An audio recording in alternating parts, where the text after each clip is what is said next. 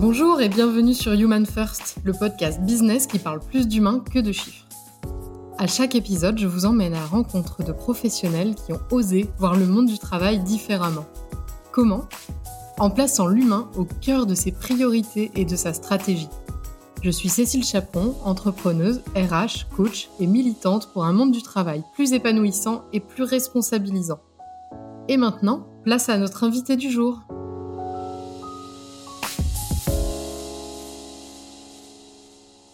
Frédéric, je suis ravie de te recevoir à mon micro car tu fais partie des toutes premières personnes qui m'avaient fait découvrir le concept d'entreprise libérée.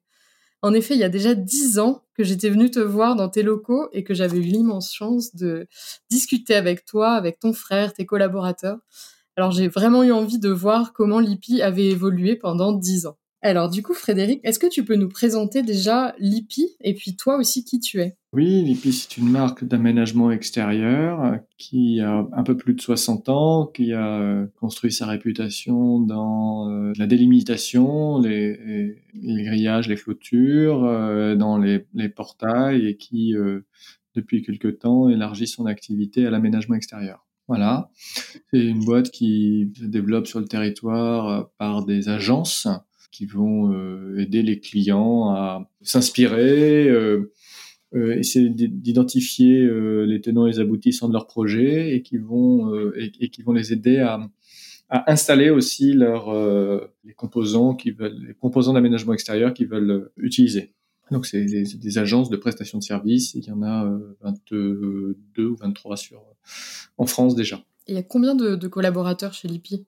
Il y a 300 collaborateurs euh, avec le réseau euh, commercial. Ok, et comment on travaille alors chez Lipi? Qu'est-ce qui caractérise votre façon de travailler? Je crois que ce qui caractérise notre façon de travailler, c'est qu'on cherche à réconcilier la stratégie avec les relations humaines. Pour moi, la stratégie, on, va être sur l'axe du, du, succès ou de l'échec, quand sur les relations humaines, euh, on va être sur l'axe de euh, l'accomplissement et de l'autre côté de ce qui tout ce qui commence enfin de ce qui commence par des donc euh, des primes, dépression, démission, désengagement, euh, tous tous ces termes qui sont d'ailleurs particulièrement à la mode aujourd'hui. Donc je pense que l'enjeu c'est de, réconcilier et tout ce qui relève de de la stratégie, des, des opérations à proprement parler euh, qui amènent une marque à son succès et des, des processus relationnels, euh, conversationnels euh, euh, qui euh, essayent d'amener les collaborateurs de l'entreprise à l'accomplissement plutôt qu'au désengagement. Comment on fait ça alors chez Lipi concrètement? Alors, comment on fait ça? Euh, Bon, déjà, on essaye de dissocier euh, la vocation de l'entreprise alors c'est un truc assez intellectuel, mais on essaie de dissocier la vocation de l'entreprise euh, avec euh, la stratégie de marque. Donc stratégie de marque, ça on va pas beaucoup en, parler, hein, c'est extrêmement euh, documenté et les entreprises font ça tous les jours. En revanche, la question de la vocation, pour nous, il nous semble que la vocation de notre entreprise, c'est l'émancipation, la, renégociation de ses propres croyances qui peuvent amener à l'accomplissement. D'accord? Et donc pour ça, on a mis en place un certain nombre de macro-processus, mais il, y a, déjà fort longtemps, euh, si tu veux. En fait, pour nous, il y en a, y a quatre macro-processus. Le, premier, c'est un processus d'élargissement du champ culturel. On arrive à, euh, euh, constituer un, corps social ou des corps sociaux curieux.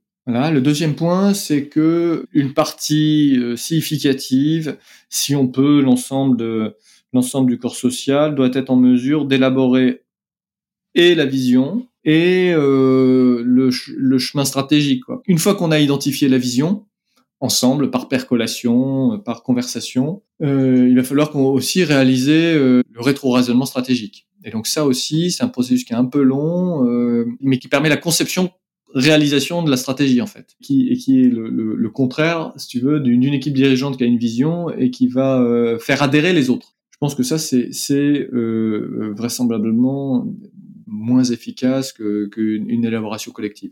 Voilà. Quand on a ces deux points-là, on peut euh, substituer le contrôle, on peut substituer plutôt la conversation au contrôle. Et donc, on va essayer de mettre en place euh, des dispositifs conversationnels normés. Euh, alors, normés dans le temps, normés dans la fréquence, normés sur les sujets, euh, normé sur les outputs de conversationnel aussi. Nous, ce qu'on cherche à, obtenir à la fin d'une conversation normée, c'est une résolution de problème. L'identification une résolution de problème qu'on va, essayer de résoudre assez, assez rapidement. Et enfin, nous, on s'attache au développement individuel. Et ça, c'est le quatrième macroprocessus, ou le, quatrième faisceau de macroprocessus, qui considère que le développement personnel, le développement identitaire, peu importe comment on l'appelle, euh, est une prérogative, est aussi une prérogative d'entreprise. Et là-dessus, on, on, a, mis en place un certain nombre de dispositifs, alors qui sont euh, qui sont perlés euh, dans, dans, un dans d'autres processus, puis des, des, des rencontres, des, des outils, euh, alors beaucoup plus spécifiques dans l'entreprise. Et tu veux, pour moi, ces quatre macro-processus, c'est ça qui fabrique l'engagement. L'engagement permet l'accomplissement qui va être implicitement, d'ailleurs, euh, au service d'une stratégie qu'on espère fructueuse. C'est comme ça je, comme ça qu'on essaye de, de travailler chez nous. Ok. Et qu'est-ce qui au départ euh, vous a motivé à travailler comme ça? Qu'est-ce qui a fait que vous avez enclenché euh, cette façon de travailler là naturellement notre, notre, caractère, Julien et moi, mais également vraisemblablement euh, la rencontre de l'histoire. En fait, la génération qui nous a précédés nous a euh, de, de, transmis les rênes euh, de façon assez rapide, euh, alors qu'on n'avait qu'une trentaine d'années. Et donc on a été confronté assez vite aux, aux problèmes de transformation de l'entreprise correspondant à, à, notre génération. Et donc moi je suis d'une génération qui alors évidemment qui a aujourd'hui 50 ans, euh, mais, mais, qui, mais qui avait 30 ans, il y a 20 ans, quoi. et, et, euh, et, les aspirations, à mon avis, les, les aspirations sont générationnelles. On s'est retrouvé à être en mesure de faire des choix structurels sur l'organisation euh, à 30 ans, alors que la majorité des gens peuvent les faire à 50. Donc voilà, c'est pour ça qu'on a, on a, on a un peu plus de, de vraisemblablement de, d'expérience de, là-dedans. De, on a fait plus de, plus d'erreurs. Euh, on a été euh, en mesure plus tôt que, que beaucoup de nos congénères confrontés euh, à un corps social qui évolue et qui doit se mettre à la, enfin, ou à, ou à des, ou à des, des techniques d'organisation des, des, des, systèmes qui évoluent et qui doivent se mettre à, à la, à la page et, euh, et qui doivent se mettre en conformité avec les aspirations des gens. Aujourd'hui, les, les, les, gens qui sont, ils sont, enfin, la société est massivement plus formée qu'il y a 40 ou 50 ans. Euh, ils sont massivement plus informés, euh, formés, informés, euh, plus libres dans certains euh, dans certains cas, et, donc il faut adapter le management à, à cette population-là. Or, le management vertical basé sur le contrôle, bah, il n'est pas adapté à cette population-là. Et nous, on l'a senti 20 ans plus tôt, quoi. Enfin, parce qu'on parce qu'on était on était contraint et que c'était notre génération, c'était l'aspiration de notre génération. C'est vrai, je l'ai déjà constaté il y a dix ans, vous étiez euh, largement en avance, euh, enfin, vous mettiez en place des choses qu'on voit, euh, qu'on voit aujourd'hui dans d'autres entreprises. Et qui sont longues à mettre en place. Pardon, je, t'interromps, mais, mais ces, ces, ces transformations-là, évidemment, euh, j'entends beaucoup, euh, j'ai été pas mal questionné, euh, mais il faut, il, il faut, faut de la patience. Quoi. On, on, on, est sur des transformations euh, de la structure des entreprises, mais qui, qui, qui vont à la vitesse d'une génération. Quoi. Ça, ça, ça se fait pas en un an. C'est, une culture qui se, qui se met en place euh, petit à petit. Pour toi, c'est quoi l'ingrédient euh, essentiel de cette transformation?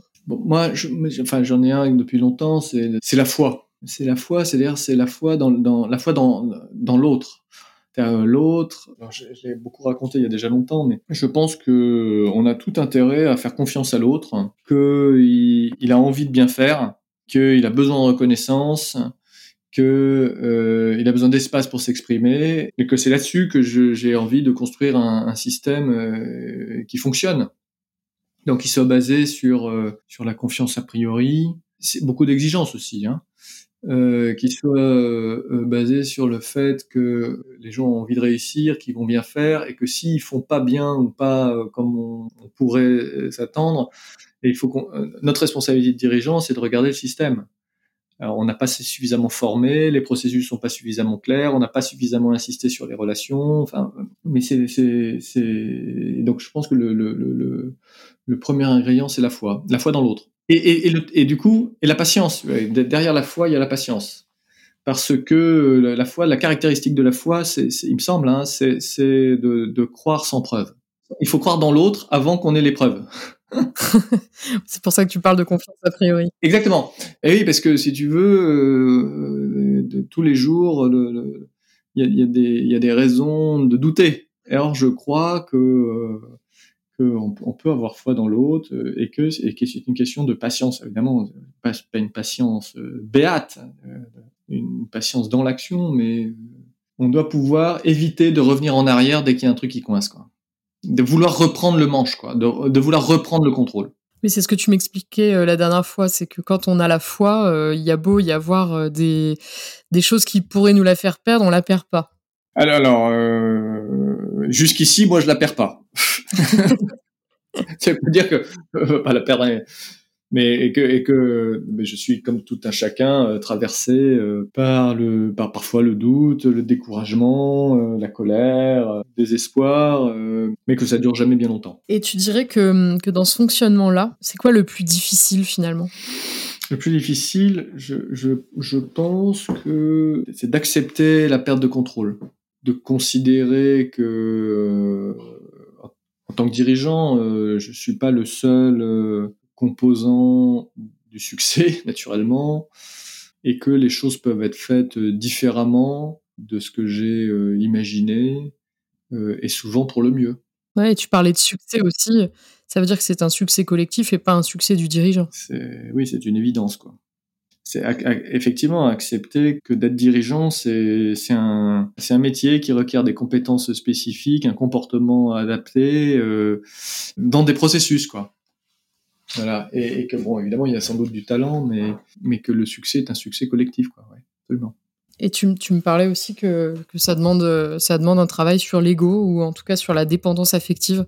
Je trouvais ça très intéressant la dernière fois. Si on considère que l'autre fait du mieux qu'il peut, euh, ben, il faut pouvoir euh, dire les choses telles qu'elles sont sans crainte de la perte de relation, euh, sans anéantir l'autre aussi, parce que c'est assez simple quand on est en position d'autorité, euh, de, de, basculer dans l'autoritarisme et, euh, et, et d'avoir des, des, propos définitifs, sous le, sous, emportés euh, par la colère ou par, euh, ou par le désespoir ou par je sais pas quoi. Donc je pense que oui, le, le, gros travail, c'est un travail d'indépendance affective, mais, mais ça c'est un travail qu'on fait personnellement, c'est pas un travail professionnel il, se trouve qu'il va, il va, il va, il va avoir des, des, ramifications dans, dans l'univers professionnel, mais c'est plutôt un travail sur soi. Est-ce qu'il y a une, une volonté euh, euh, militante dans votre façon de travailler? Aucune.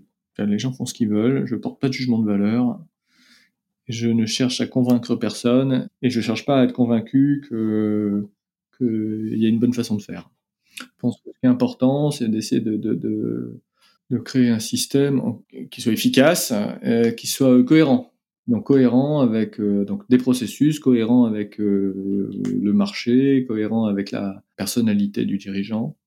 Et donc moi je ne prodigue pas de conseils et surtout pas faites, comme moi, vous verrez tout ira bien. Je, je, je serai bien démuni à répondre à des questions comme ça ou à ce comportement-là.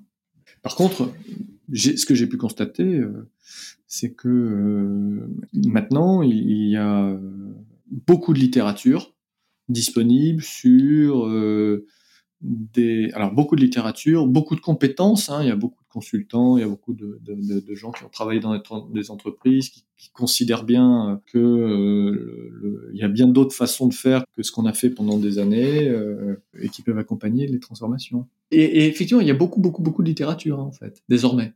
il, y a, il y a 15 ans, il y avait de la littérature ancienne. Mais maintenant, il y a beaucoup de gens qui ont écrit dessus, qui ont, qui ont il y a beaucoup d'essais qui ont été faits, et puis les entreprises se sont lancées quand même. De quoi es-tu le, le plus fier dans votre fonctionnement? Un, euh, cette entreprise est, est, toujours en vie, donc elle a 60 ans, donc euh, ça, ça, fait qu'on fait partie des, du, du, tout petit pourcentage qui vit longtemps.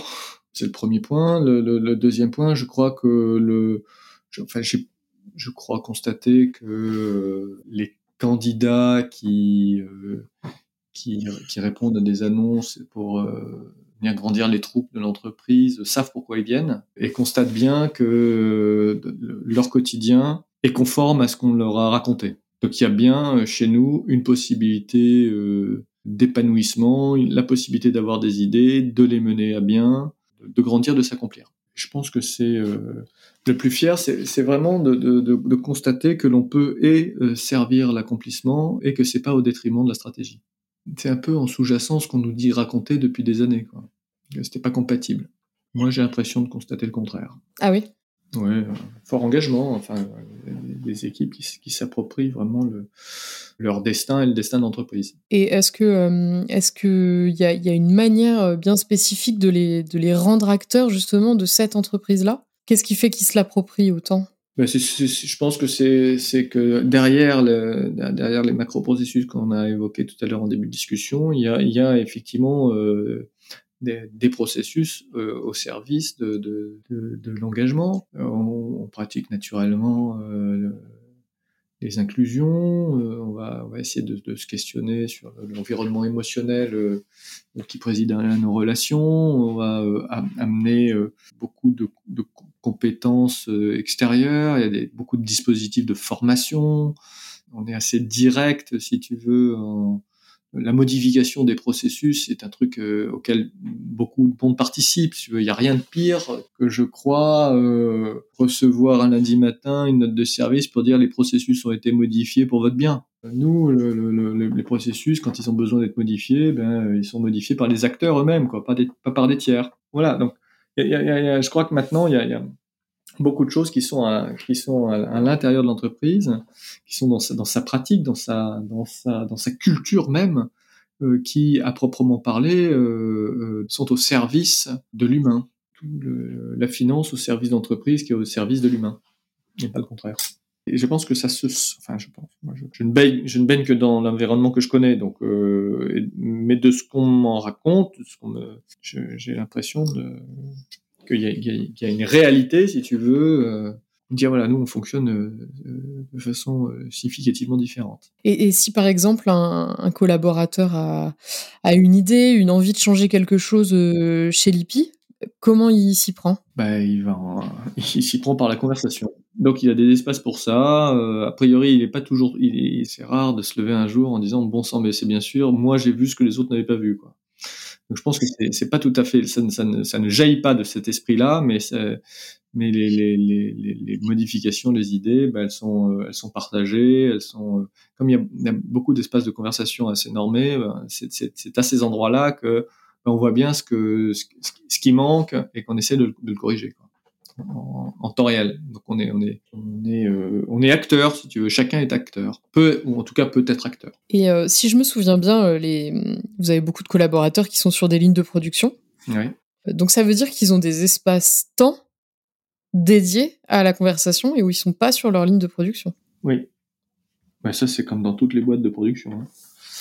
spécifique ça. Enfin en tout cas ils, ils ont des, des, des, périodes de partage. À à fréquence fixe euh, dans lesquelles ils vont euh, analyser leurs indicateurs entre eux, euh, les freins, les problèmes, ce qu'il faut résoudre. Il y a des espaces comme ça. Et c'est animé par des managers? Et c'est animé ou par, par euh, c'est animé ou pas par des managers. Avec l'expérience que tu as euh, sur ces sujets-là, parce que c'est pas le cas de tout le monde d'avoir ce recul euh, aussi important, qu'est-ce que tu donnerais comme comme conseil à quelqu'un qui aurait envie de se lancer maintenant à, à, transformer justement ces modèles pyramidaux, ces modèles de, management un peu à l'ancienne Qu'est-ce que tu donnerais comme conseil? Alors des conseils, je sais pas parce qu'encore une fois, je, suis incapable de prodiguer des conseils, puisqu'en fait, il s'agit plutôt de résoudre dans le bon sens un, certain nombre de problèmes. Mais je questionnerai sur euh, pourquoi tu veux transformer ton entreprise, en tout cas son fonctionnement. Quelle est ton aspiration profonde? Euh, Toi, de, comment tu as envie Quel est dans, dans ton rêve euh, Il faut arriver à identifier comment tu as envie de, de diriger l'entreprise? Quel est ton rapport à la patience, euh, au succès, à l'échec, à l'ego? Ben voilà, je, je, je, est-ce que euh, oui à la patience Est-ce que est-ce que est-ce que tu, veux changer parce que tu penses que c'est à la mode ou parce que tu y crois profondément? Quel est ton rapport euh, au jugement de valeur Là, si, si, si tu es empreint de jugement, à mon avis, il faut, il faut éviter de, s'engager dans un dans un chemin qui sera long et qui sera euh, difficile, dans lequel il n'y a, pas de recette. Il va falloir adapter, changer la culture pendant longtemps. Quel est ton rapport à l'incertitude? Parce que euh, bah, quand on a une entreprise, on sait comment elle fonctionne et elle est dans, dans, un, dans, un, dans un mode plus, euh, plus agile. C'est aussi euh, accepter de rentrer dans une phase inconnue, quoi. voilà, donc j'irai plutôt sur ces questionnements-là euh, parce que pour, la façon d'organiser un, système, il y a de la littérature. Il y a de la littérature, il y a des gens qui savent faire. C'est le problème désormais. Tu poserais vraiment la question plutôt de ce qu'il y a profondément euh, derrière cette, cette envie de transformation. Oui. Et auquel il n'y a pas de bonne, bonne ou mauvaise réponse. Hein. Sauf peut-être juste si c'est à la mode. Alors, oui, oui, oui. la mode, ouais. Mais non, mais pour moi, si tu veux, c'est le, le, le, c'est le début, parce qu'on a dit tout à l'heure, ce qu'il faut, ce qui est important, c'est que, il me semble, hein, c'est que le système soit cohérent et de lutter euh, contre les incohérences. Euh, S'assurer quand on prend une décision, de, enfin comprendre que quand on prend une décision, en général, il y en a plusieurs qui étaient possibles, on en a pris une, elle est signifiante, mais toutes celles qu'on n'a pas prises sont aussi signifiantes, et que le corps social va, euh, va questionner euh, pourquoi on n'a pas fait différemment. Alors, il, il, il, va questionner souvent silencieusement. Hein. Et donc, à mon avis, il faut être prêt à tout ça. Je suis pas la même personne aujourd'hui que quand j'ai commencé euh, à, engager euh, des transformations en, pleine débâcle financière. Euh, c'est en 2008. Hein, on rentrait dans la déflation compétitive, l'Europe du Sud. donc, bon, bah, tout le monde j'avais 35 ans, euh, ouais, donc les, les, les, je sais pas le même la même personne dans, la, dans, dans le même environnement qu'aujourd'hui. Je te parle de, de, ce que je crois aujourd'hui, mais y a, y a, mais qui, qui, doit aussi être euh, nuancé euh, par la situation de chacun. Mais qu'est-ce qui a changé entre le Frédéric de 35 ans et celui de 50 ans sur ces convictions-là? Je suis patient maintenant. je, je, crois que maintenant, ce que je sais, c'est que euh, j'aime bien cette, cette, expression, je la trouve rigolote, que qu'on fait pas pousser les arbres en tirant sur les feuilles. Est-ce qu'il y a une dernière chose que tu aimerais dire sur le sujet? Est-ce qu'il y a euh, quelqu'un à qui euh, tu aimerais dire merci, par exemple, pour, pour, pour ces sujets-là, euh, qui t'a inspiré à une époque sur, ces, sur, ce, sur ce sujet? Je me suis rendu compte, et peut-être que l'exercice est intéressant pour chacun, d'essayer de reconstruire a posteriori les, courants de pensée que j'avais rencontrés. Et donc oui, au, tout début, euh, au tout début de notre aventure, euh, j'avais lu euh, un bouquin qui s'appelait Stratégie Océan Bleu. Et je me suis rendu compte a posteriori que cette lecture m'avait permis de, de rencontrer euh, des gens qui avaient une pensée un petit peu différente et, euh, et, qui, et qui, ont, et qui m'ont fait rencontrer beaucoup, beaucoup, beaucoup de gens. Donc euh, tout cela, ils se reconnaîtront.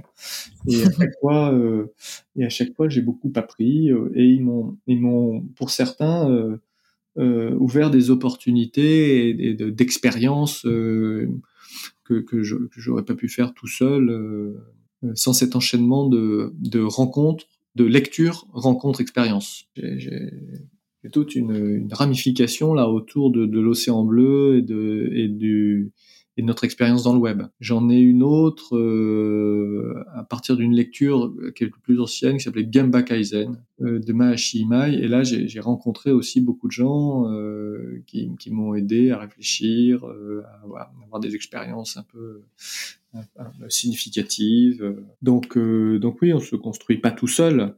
Et, mais ce que j'avais, euh, ce que j'avais remarqué, c'est à quel point, dans, dans mon expérience, les lectures ont engendré des rencontres qui ont euh, généré des, euh, des expériences. Et c'est comme ça que, que, que, je me suis transformé. Voilà. Grâce évidemment au temps que j'ai passé dans les livres, à mon ouverture aux autres et à l'acceptation de l'inconnu par des expériences nouvelles. Et est-ce que tu dirais que, que, finalement ça change quelque chose, le fait que te concernant, euh, ce soit une entreprise familiale dans laquelle tu t'inscrives à long terme et pas euh, comme euh, un dirigeant qui va s'inscrire trois ans ou, six ans dans une entreprise, que toi ce soit vraiment pour toute la vie? Est-ce que ça change quelque chose, ça? Peut-être oui, parce que du coup, je je suis pas, je suis plus complètement pressé pour que les choses arrivent.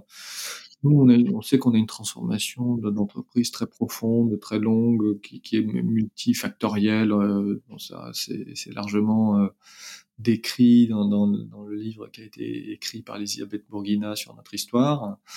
Euh, mais on peut imaginer aussi que ce que succède trois ou quatre dirigeants tous les cinq ans et qui poursuivent la même transformation. Évidemment, en ajustant la stratégie, mais qui poursuivent la même transformation. Je pense que euh, c'est sans doute euh, jouable, ça existe d'ailleurs euh, vraisemblablement. Il y, a, il y a quand même, bon, même s'il y a peu, peu de boîtes qui, qui, qui, sont multidécennales, il en existe et qu'elles ont, elles ont eu plusieurs dirigeants à, à, leur tête. La continuité est sans doute possible. Mais c'est vrai que nous concernant, on a accepté que, y a, on a accepté de toute façon de réinvestir dans cette entreprise-là, oui. Frédéric, je te remercie beaucoup. Je te remercie pour ton humilité parce que c'est assez impressionnant euh, de voir tout ce que tu ne dis pas aussi euh, qui se passe d'exceptionnel chez Lippi. Et, comme finalement il y a, cette notion euh, d'humilité, de patience, c'est pas des mots qu'on entend beaucoup finalement sur ces sujets-là. Donc je te remercie vraiment pour ça et merci d'avoir accepté mon invitation. Mais c'est moi qui, qui, te remercie. c'est, euh, je me rappelle bien, effectivement, notre première rencontre il y a une dizaine d'années en Charente, oui. Ouais, ouais, ouais. On était, euh, on était tout jeunes et, et on, nous, moi, je découvrais ces concepts-là. Merci, Frédéric. Merci à toi. À bientôt. J'espère que vous avez aimé cet épisode autant que moi. Si vous connaissez quelqu'un qui aurait beaucoup de choses à dire sur le sujet, je serais très intéressée de le savoir alors partagez-nous son nom en commentaire. Pour nous soutenir, n'hésitez pas à partager cet épisode et à vous abonner à notre chaîne pour ne pas manquer les prochains. Et si l'envie de nous mettre plein d'étoiles et un commentaire vous prenez, n'hésitez surtout pas. À bientôt!